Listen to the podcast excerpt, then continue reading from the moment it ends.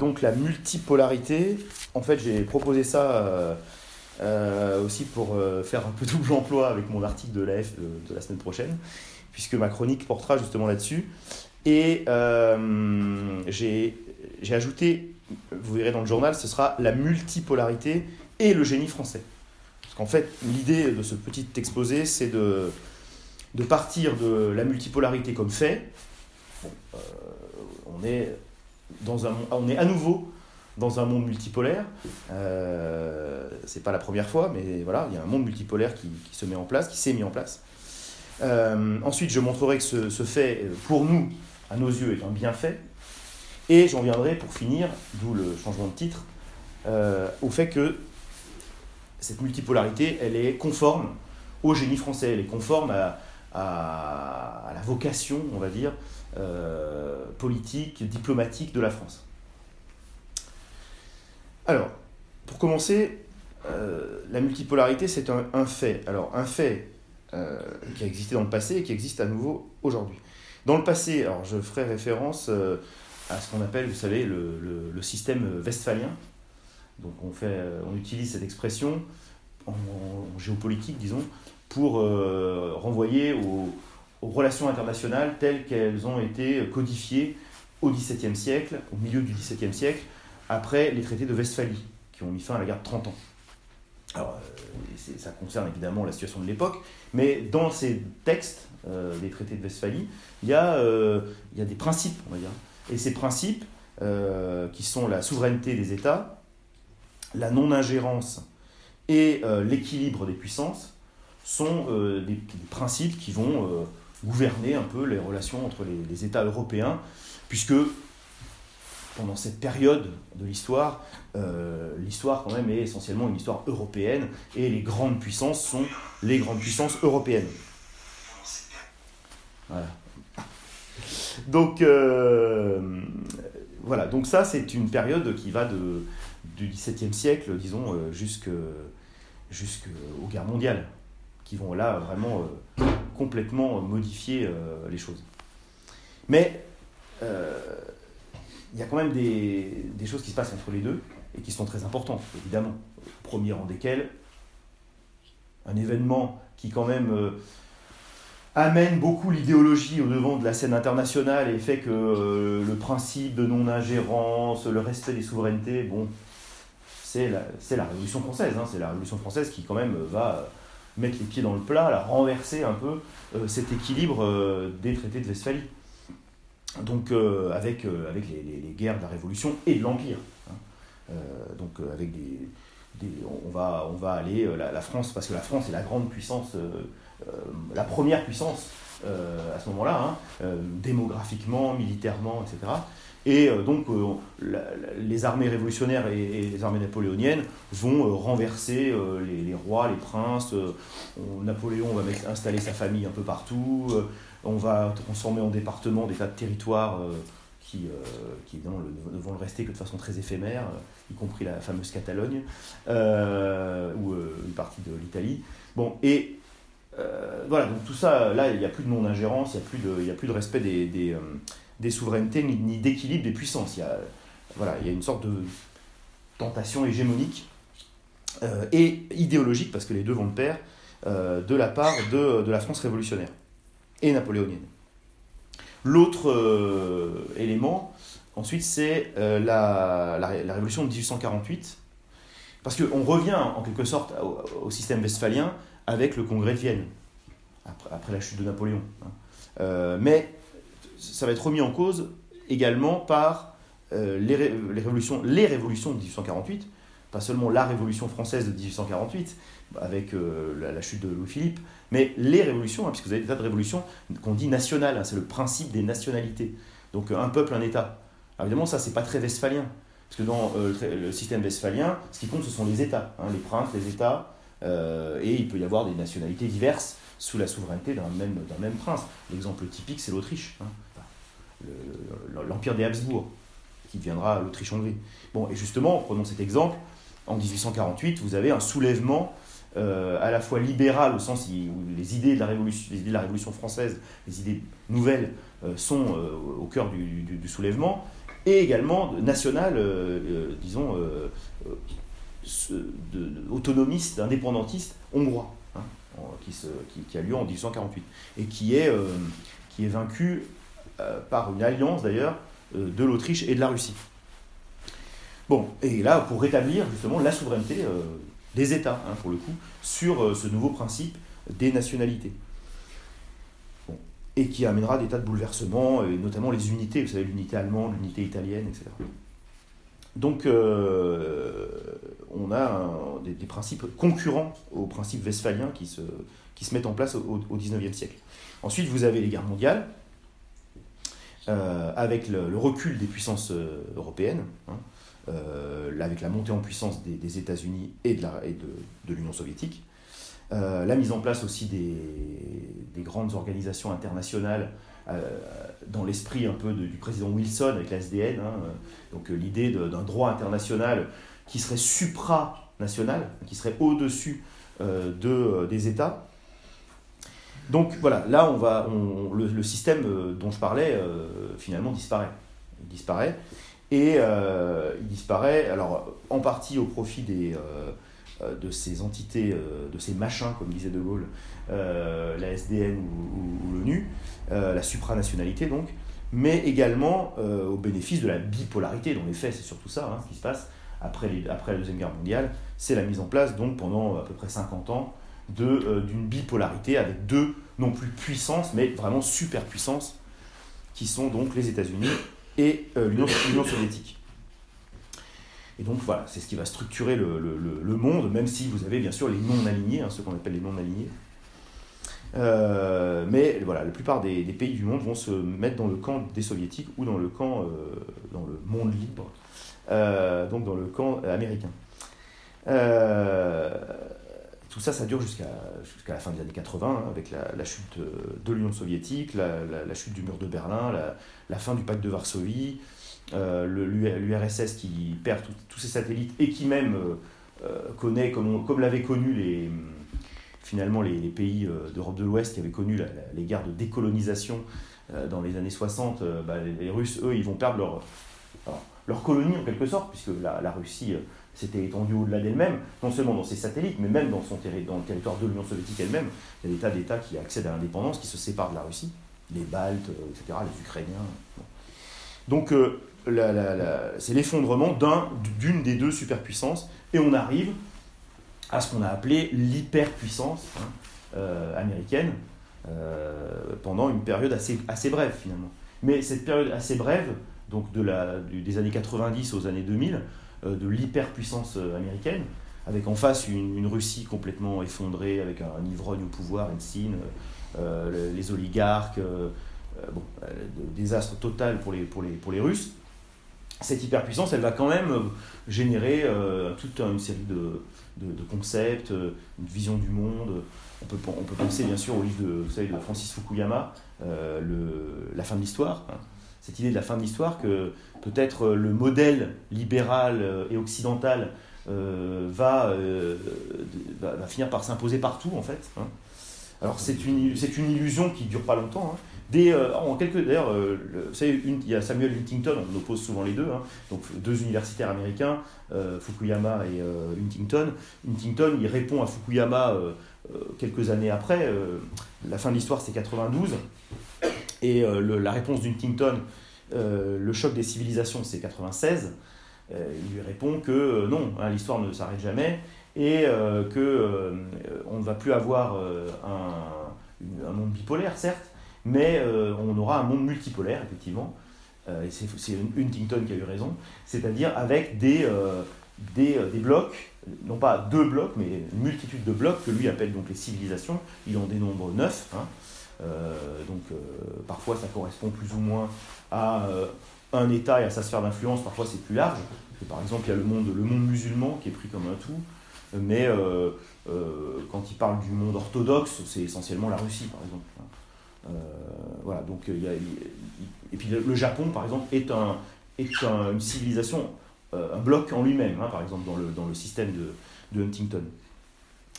Donc euh, lui, il voit, plutôt l'avenir comme des frottements, des conflits entre une multitude, en fait, d'acteurs, de blocs, de, de, grands, États ou de, nations continents, type Chine, Inde, etc. Effectivement, c'est plutôt ce qui se met en place. Hein. Et une des confirmations euh, donné à, la thèse d'Huntington, euh, c'est tout simplement le 11 septembre 2001. Enfin, là, vous avez la, la fameuse hyperpuissance euh, qui est frappée en son cœur hein, et voilà, qui, montre sa, faiblesse. Hein. le retour de, la Russie aussi, dans le jeu international avec Poutine, voilà, donc une sorte de divine surprise pour les Russes. Euh, parce que c'est vrai que c'était un, médiocre bureaucrate à première vue, hein, euh, choisi par Helsinki, mais euh, qui, va, qui va révéler des, capacités assez extraordinaires et qui va réussir à conserver le pouvoir sur la, sur la durée et à, avoir une vraie politique nationaliste au, profit, de, profit de, son pays. Donc du coup, la Russie revient au premier plan. Et puis vous avez bien sûr l'émergence de, de nouvelles puissances. Alors la Chine, ça c'est absolument évident. Euh, pour les autres, c'est quand même plus théorique. Parce que quand on dit que, que l'Inde. Euh, voilà, l'Inde, par exemple, on dit que l'Inde va, va, passer devant la France euh, dans les, puissances économiques. Hein. Aujourd'hui, la France est cinquième et l'Inde est sixième. Bon, il va y avoir. L'Inde va passer cinquième au niveau du PIB. Bon. Mais vous savez combien il y a d'habitants en Inde?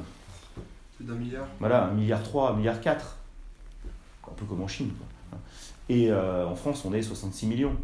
Donc, euh, bon, voilà. Donc, euh, c'est quand même. Ce qu'il faut plutôt se, dire, c'est que c'est assez extraordinaire quand même qu'on soit à peu près au même niveau de, puissance économique qu'un pays d'un milliard 3 d'habitants. Hein. donc, il faut relativiser. Si on, ramène le PIB par, habitant, on voit surtout l'extrême pauvreté aussi de, de l'Inde. Hein.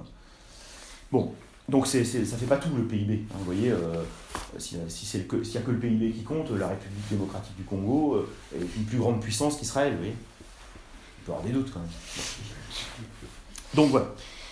Euh, ah oui, petite digression qui me fait sortir pas longtemps de mon sujet. À propos de Fukuyama, on l'a un peu calomnié parce qu'il a écrit ce livre, La fin de l'histoire et le dernier homme, qui est déjà une piste. Hein, le, titre, c'est le, complet, c'est la fin de l'histoire et le dernier homme. C'est un emprunt à Nietzsche. Hein. Euh, parce que Fukuyama n'est pas du tout un zélateur de ce phénomène qu'il décrit. Hein. Il ne voit pas ça comme un bien absolu. Euh, cette espèce d'unification sur le modèle euh, libéral. il a même écrit un peu plus tard un, livre qui s'appelle La fin de l'homme, où il attaque notamment le, transhumanisme. C'est un grand adversaire du transhumanisme. En fait, Fukuyama, c'est plutôt un conservateur. Et donc, lui, il constate un phénomène, qui est l'extension d'un modèle, euh, mais euh, il, ne, il, ne, dit pas que c'est un bien forcément. Hein. Voilà, et évidemment là où il s'est trompé euh, en 92, c'est qu'il a vu ce, le développement de ce modèle comme inéluctable et général, ce qui évidemment a, été invalidé par les, par les faits. Voilà, donc on est finalement aujourd'hui revenu à un monde, à un monde multipolaire, il n'y a qu'à voir la crise syrienne, hein. on voit la, multitude des acteurs, et le fait que euh, bah, les, les, États-Unis euh, et leurs alliés, euh, l'ancienne hyperpuissance, n'a pas pu imposer ses vues. Hein. parce qu'en face, il y avait la, Russie, la Chine et l'Iran. Hein. Donc voilà. Et la France, dans cette affaire par exemple, qui était tout à fait insignifiante, inexistante avec Hollande, parce que c'était juste à la remorque des États-Unis, voire même devançait les désirs de, la politique américaine, la France a un petit peu repris une position plus réaliste hein, avec l'actuel gouvernement. Donc on a, euh, voilà, euh, peut-être aussi euh, la France qui revient un peu plus dans ses positions naturelles.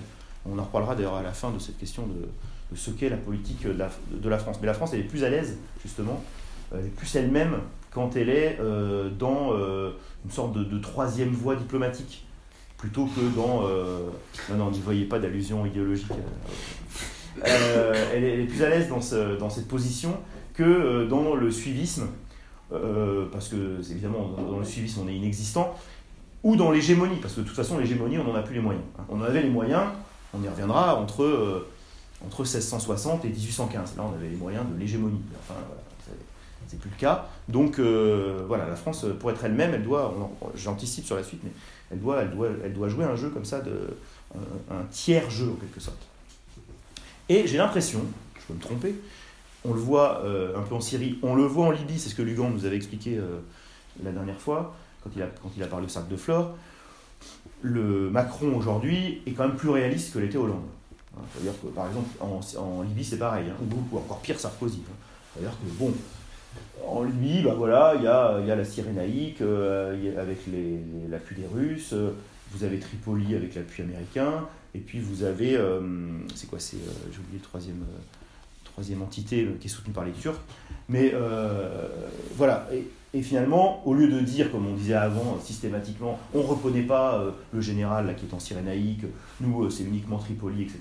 Maintenant, la France a une position plus réaliste, elle dit bah, il faut que tout le monde s'entende, euh, il, faut, faut, les réunir, et même Macron avait pris l'initiative de, les réunir. Il avait invité le général, voilà, le général qui, qui, pro-russe là, et, et son, interlocuteur de, de, de, Tripolitaine. Donc voilà, il y a peut-être quelque chose d'intéressant.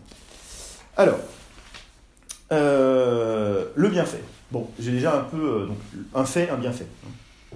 J'ai déjà un tout petit peu embrayé là-dessus.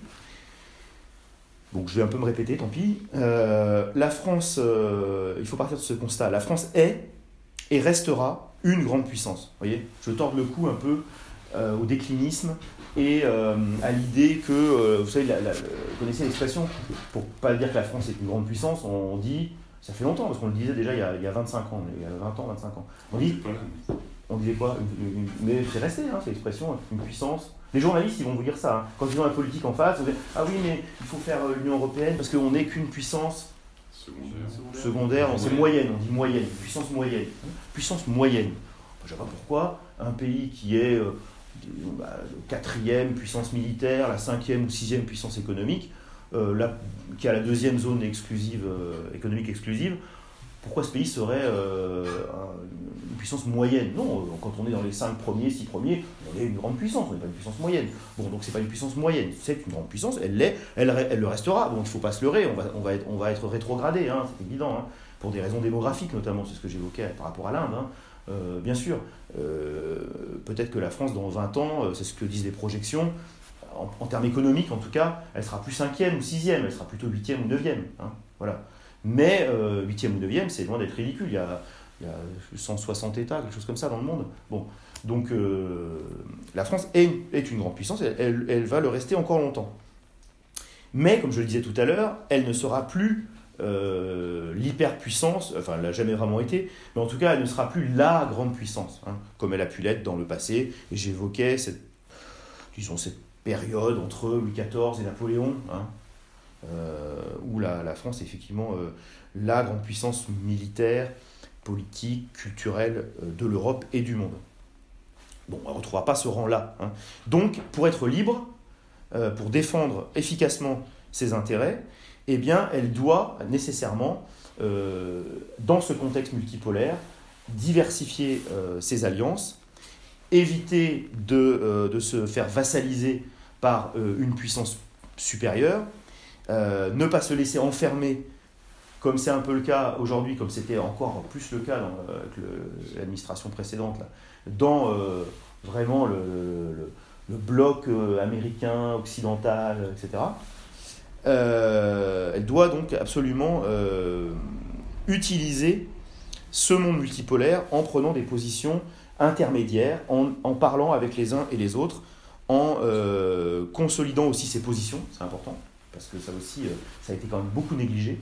Euh, la France a des positions dans le monde et elle, a eu tendance ces dernières années à les, à les abandonner un petit peu.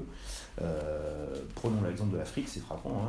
Hein, le recul des positions de la France en Afrique par rapport à la Chine, par exemple, c'est assez spectaculaire. Hein. C'est-à-dire que vous avez des pays où les investissements, l'activité, etc., c'était euh, d'origine française directement ou indirectement euh, pour presque 50%, hein, et, dans certains c'est descendu à 15% sur les, 20-30 dernières années.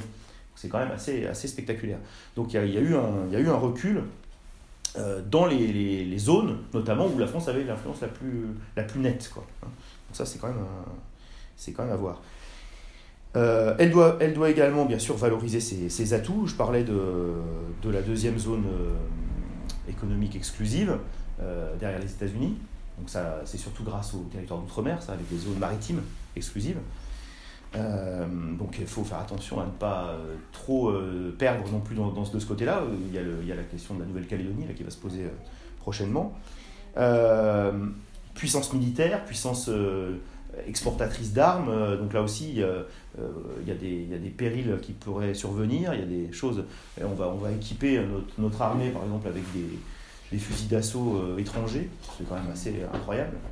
Alors qu'on est un des premiers exportateurs d'armement donc euh, c'est quand même assez, assez curieux, assez préoccupant.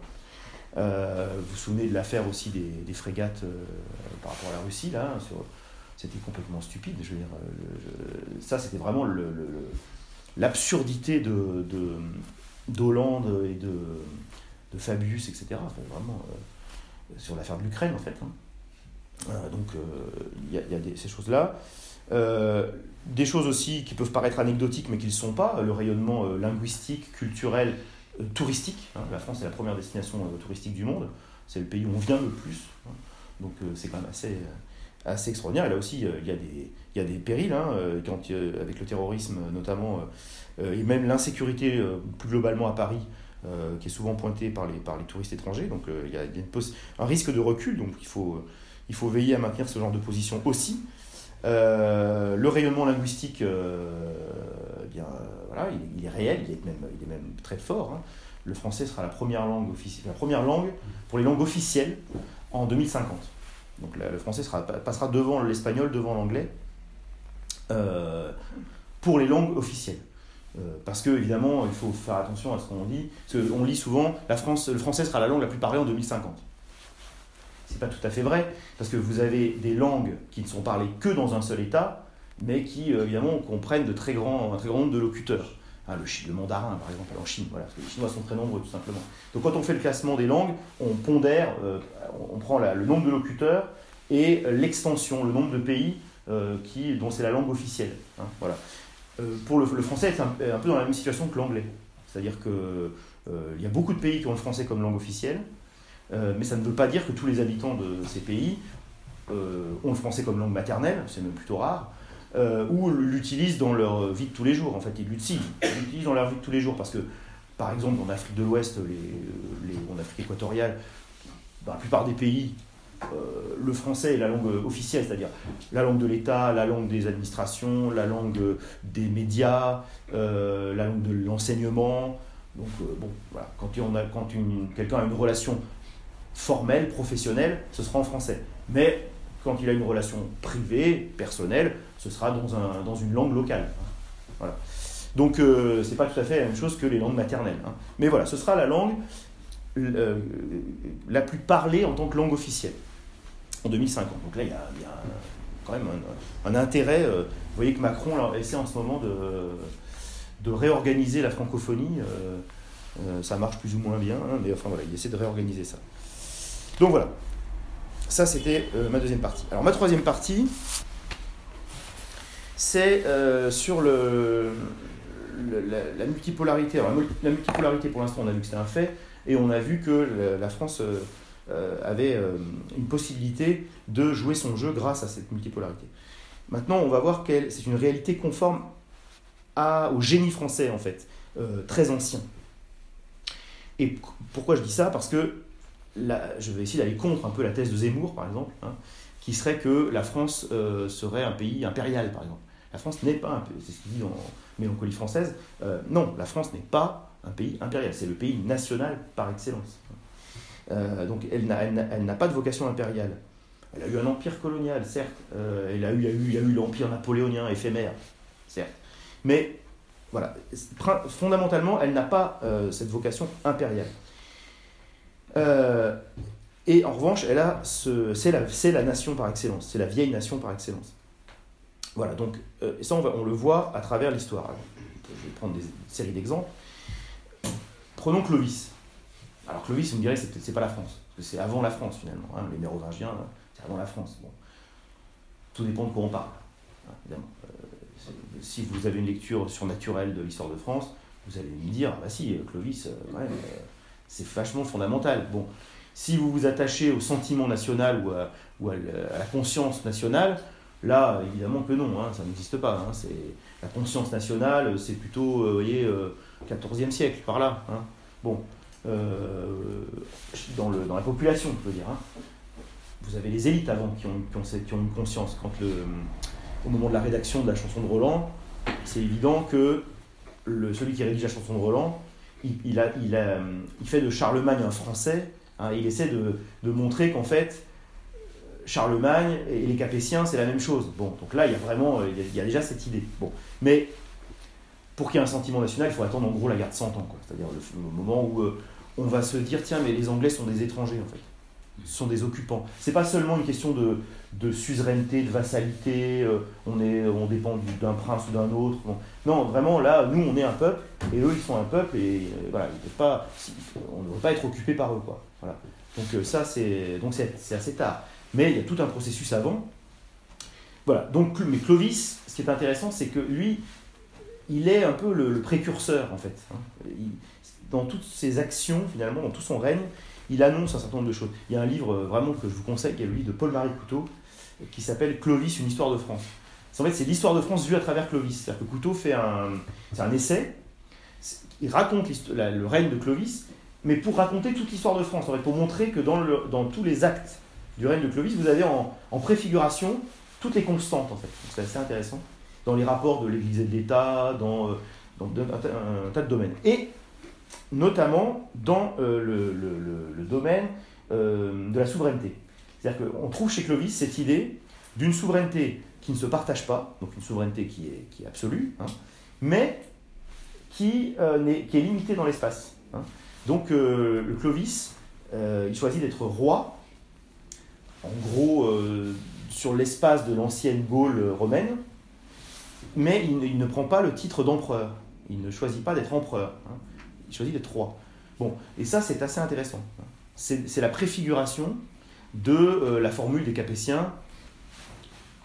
Le roi est empereur en son royaume. Hein. Le roi est empereur en son royaume, qui montre bien, elle, aussi, donc, mais elle surtout en fait, hein, euh, cette conception en fait.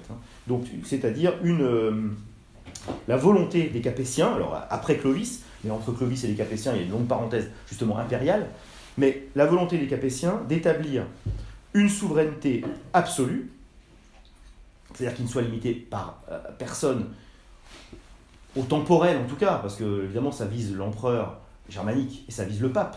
Hein. L'idée de dire euh, la souveraineté du roi de France, elle est absolue. Elle est absolue, c'est-à-dire que ce n'est pas le pape qui gouverne la France, c'est pas non plus l'empereur qui gouverne la France, hein, c'est le roi.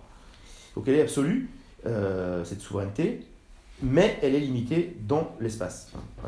Donc ça, c'est l'idée du roi empereur en son royaume, qui serait, d'après les, meilleurs historiens, n'est-ce pas C'est largement l'idée de Bainville et c'est largement l'idée de, tas d'autres auteurs euh, que nous affectionnons, euh, l'idée majeure en fait des, Capétiens, hein, celle, qui, dont nous héritons.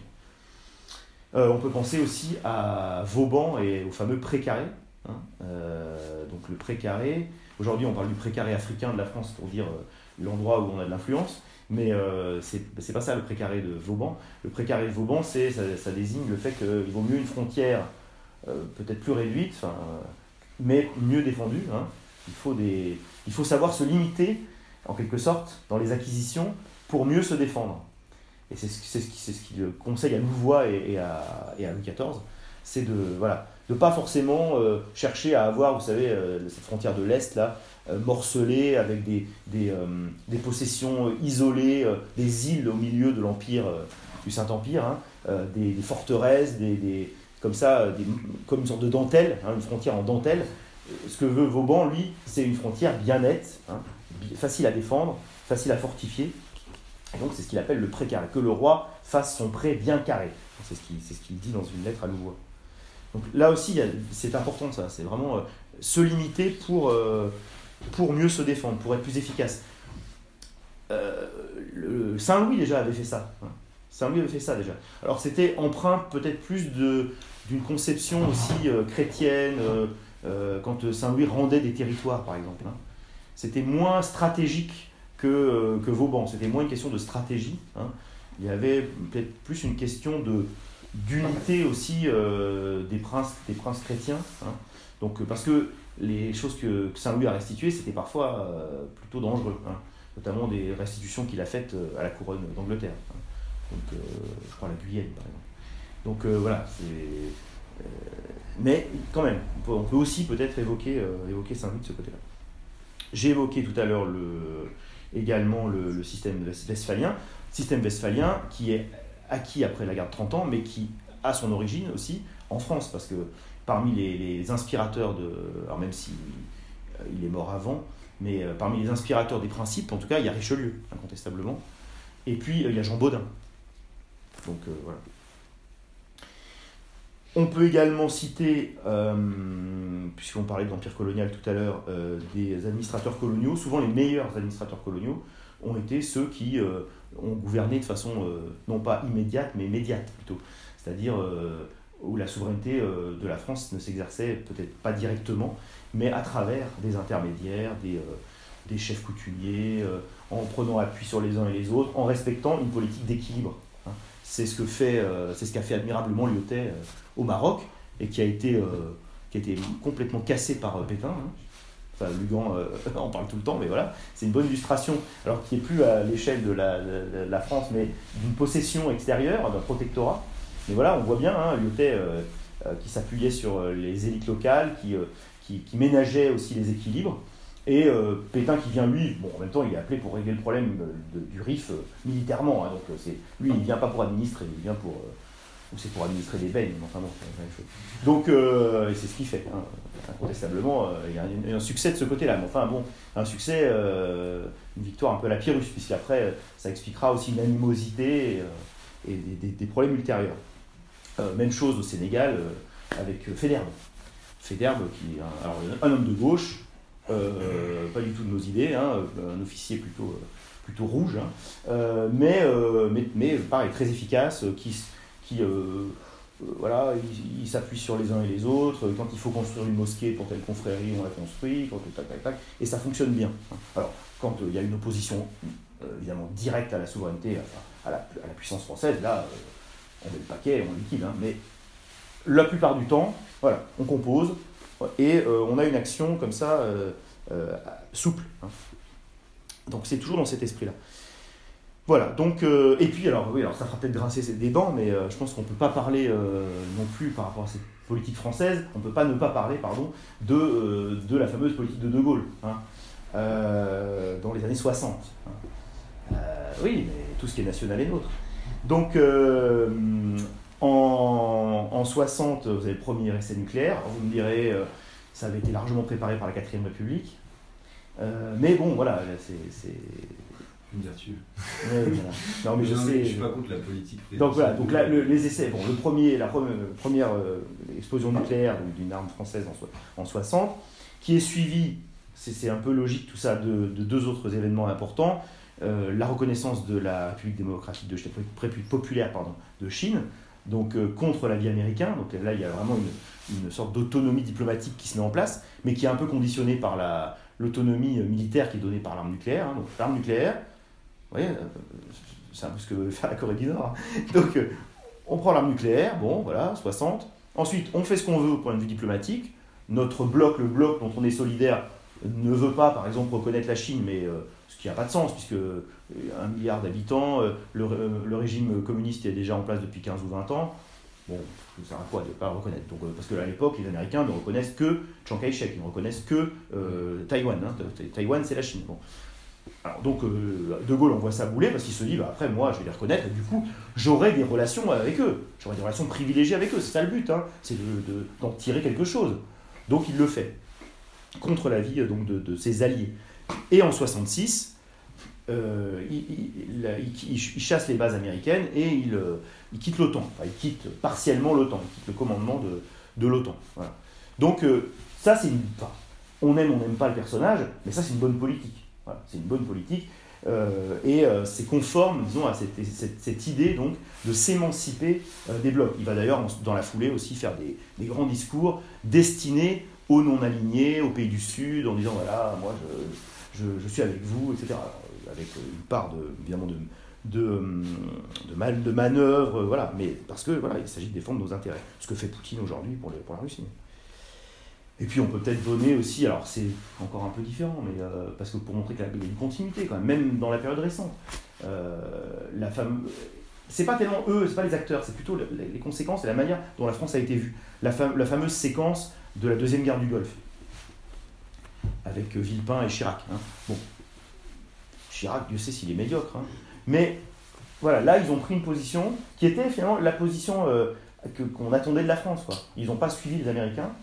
Ils ont bien eu raison, en plus, parce qu'il s'est avéré que tout ce que nous racontaient les Américains était faux. Mais euh, voilà, et, la France a, du coup reconquis une position.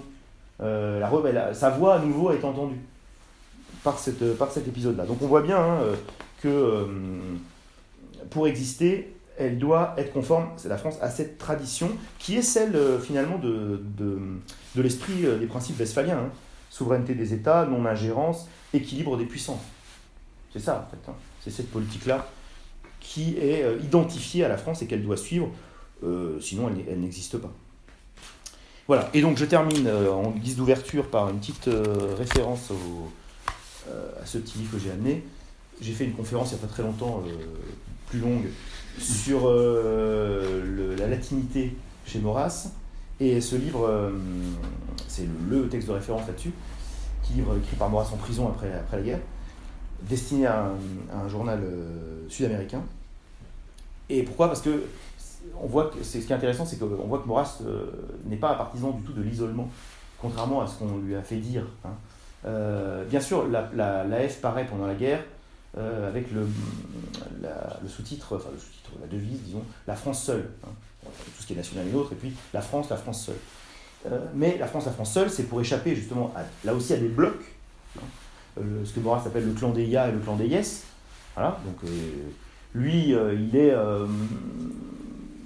il est sur une ligne, disons, de soutien critique à Vichy, et avec l'idée que Vichy peut justement échapper à, l'alignement sur, sur l'un ou l'autre des camps. C'est s'aligne à lui, c'est ce qu'il aimerait voir suivi. Donc, pour ça, c'est pour cette raison qu'il dit la France, la France seule. Mais la France, la France seule, ça n'interdit pas des alliances. Et il va développer justement toute une série d'idées sur euh, ce qu'il appelle l'Union latine en direction, alors plus de l'Italie, puisque l'Italie malheureusement est entrée dans, l'alliance allemande, même si on a tout fait, nous, pour l'éviter, hein, puisque la, F a fait campagne, vous savez, Maurras était allé en prison déjà en 1937 pour cette raison-là, parce qu'il s'opposait euh, de, façon virulente aux sanctions contre l'Italie dans l'affaire d'Éthiopie. Hein. C'est un peu ce qui a entraîné ensuite Mussolini à s'allier avec Hitler. Mussolini, c'est un ancien combattant de la guerre 14, qui avait combattu contre les, Allemands et les Autrichiens. Euh, il n'était pas spécialement germanophile, mais plutôt germanophobe. Et il avait même dit, euh, peu de temps avant l'Anschluss, que euh, si Hitler rentrait en Autriche, c'était un casus belli avec l'Italie. Bon, donc il n'était pas spécialement destiné à être allié d'Hitler. Bon, même s'ils si, avaient en commun le fait d'avoir un régime autoritaire. Mais enfin, les régimes autoritaires en Europe dans les années 30, il y en a beaucoup. Hein. Bon, donc, de toute coloration politique.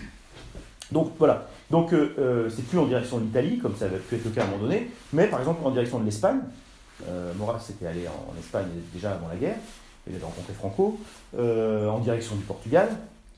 Salazar euh, s'inspirait des principes de, maurassiens, c'était ouvert, une inspiration ouverte, vraiment officielle. Hein.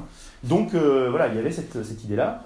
Et puis le grand large, donc quand on lit le, texte, là, il est question effectivement, il dit ma Méditerranée, et puis sa Méditerranée, en fait, il l'étend, euh, euh, il longe les côtes de l'Afrique, de l'Amérique du Sud, il remonte euh, en Amérique du Nord, il parle, il parle du Québec, et puis il revient en Europe, et il, parle de la Pologne, parce que dans son idée, il faut faire l'alliance des puissances latines et des puissances catholiques. Alors, il y a des puissances latines qui ne sont pas catholiques, euh, vous voyez, la Roumanie, par exemple, c'est un pays euh, latin, c'est un pays de langue latine, mais euh, qui est orthodoxe. Hein. et voilà, et puis il y a des pays, y a des pays catholiques évidemment qui ne sont pas latins, comme la Pologne. Bon. Mais voilà, cette, idée-là, hein, c'est trouver un, axe pour, pour, pour, pour, produire une alliance intéressante. Et donc cet axe, c'est un axe de civilisation et autour de la latinité et de la catholicité. Voilà, je vous remercie. Merci.